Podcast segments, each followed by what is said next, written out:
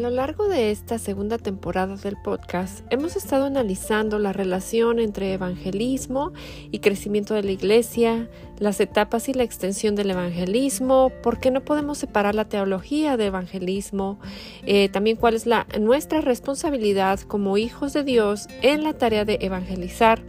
El ejemplo que Jesús nos dejó para evangelizar, hemos estado viendo evangelismo y la iglesia primitiva, eh, la fórmula para evangelizar, eh, la importancia de la oración al evangelizar, principios básicos y en este episodio veremos cuatro elementos de la conversación evangelística, así que acompáñenme.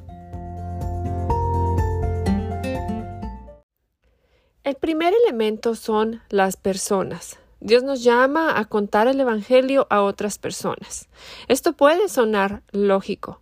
Sin embargo, como lo he mencionado en episodios anteriores, necesitamos ser diligentes en acercarnos a personas que nunca han escuchado el Evangelio, a personas que todavía pertenecen al reino de las tinieblas o que quizás inclusive atienden en la iglesia, van a la iglesia, pero que no han entendido las buenas nuevas. Las personas transformadas por Jesús queremos contar a otros acerca de la persona de Jesús, del poder de transformador de Jesús. Una pregunta entonces que nos podemos hacer es ¿realmente lo conocemos? ¿Estamos creciendo en Cristo de tal manera que este fuego está ardiendo dentro de nosotros de querer contarle a las personas? Necesitamos entonces evaluar nuestras vidas. Estoy permaneciendo en Jesús de tal manera que el fuego para uh, por obedecer el mandato de ir y hacer discípulos me mueve.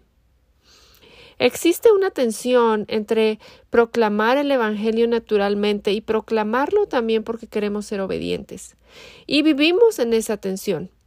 A veces hablamos naturalmente de Jesús, y algunos tenemos que reconocer que tienen el don de evangelizar y salen y llevan el Evangelio. Pero si somos hijos de Dios, debemos estar proclamando el Evangelio. Y a veces tendremos momentos que son más naturales, que fluyen de manera más natural que otros.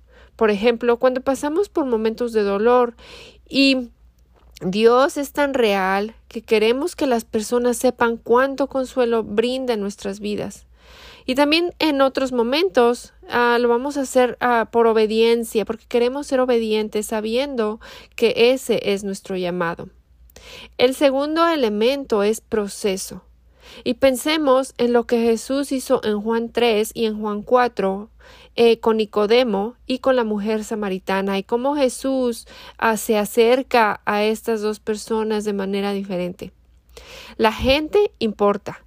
Sin importar la raza, el pecado, la religión, todos han sido hechos a su imagen, hemos sido hechos a su imagen. Por supuesto, marcados por el pecado, pero aún así hechos a la imagen de Dios. Entonces nos acercamos a ellos no como proyectos, sino como personas que llevan la imagen de Dios. Y esto importa cuando hacemos evangelismo, es bueno tener algunas metas y planes, pero no podemos reducir a las personas a un proyecto. Cualquiera que sea el enfoque, queremos tomar el Evangelio ah, de una manera piadosa o presentarlo de una manera piadosa y la forma en que nos acercamos a las personas cambia por Ah, su cultura, por su cosmovisión, em, por sus creencias actuales, porque todo esto puede ser diferente. Ahora tengo que pensar cómo me acerco a cada persona. Y quiero aclarar, el mensaje es el mismo, solo hay un evangelio, ese mensaje no cambia, pero la forma en que lo compartimos puede ser diferente. El contexto importa. Estamos interactuando con personas en diferentes momentos de su vida. Estamos tratando de llegar quizá a esa joven que está tratando de tener éxito según el mundo, o tal vez a esa persona que perdió a un ser querido y se está preguntando sobre Dios y asuntos espirituales. Su contexto es diferente y es importante tomarlo en cuenta. la historia de las personas es diferente. Tal vez estamos hablando con alguien que creció en la iglesia pero que se alejó o tal vez con alguien que nunca ha escuchado el Evangelio. Necesitamos pensar en el proceso de evangelización. El tercer elemento es la proclamación. Esto es el anuncio de las buenas nuevas, es el mensaje en sí. Y esto nos, remite a nuestra teología. Dios, eh, Dios es el creador. Nuestra condición nos separa de Dios.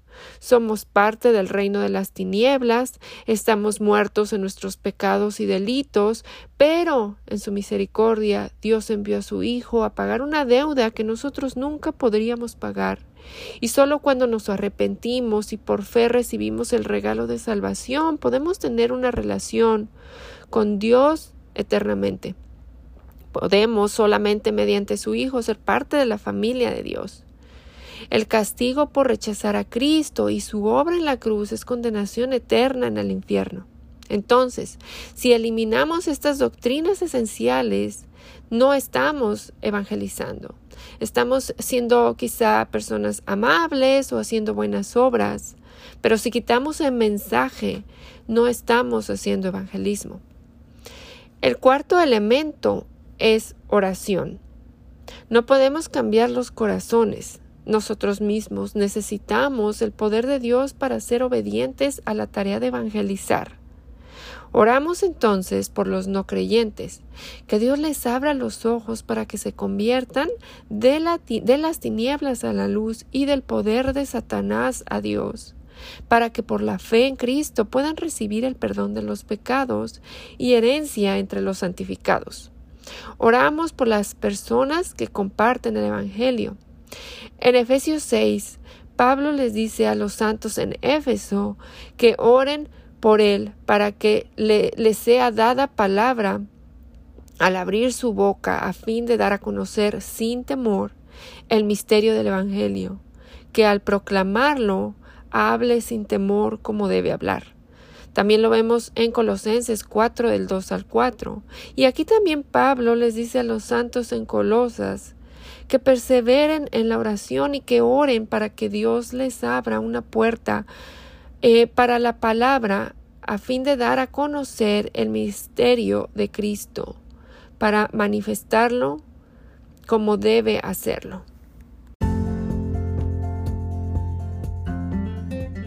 No queremos hacer evangelismo en nuestras propias fuerzas y pensar que somos nosotros los que cambiamos corazones. La oración es indispensable, tanto por los que compartimos el mensaje como por los que lo reciben.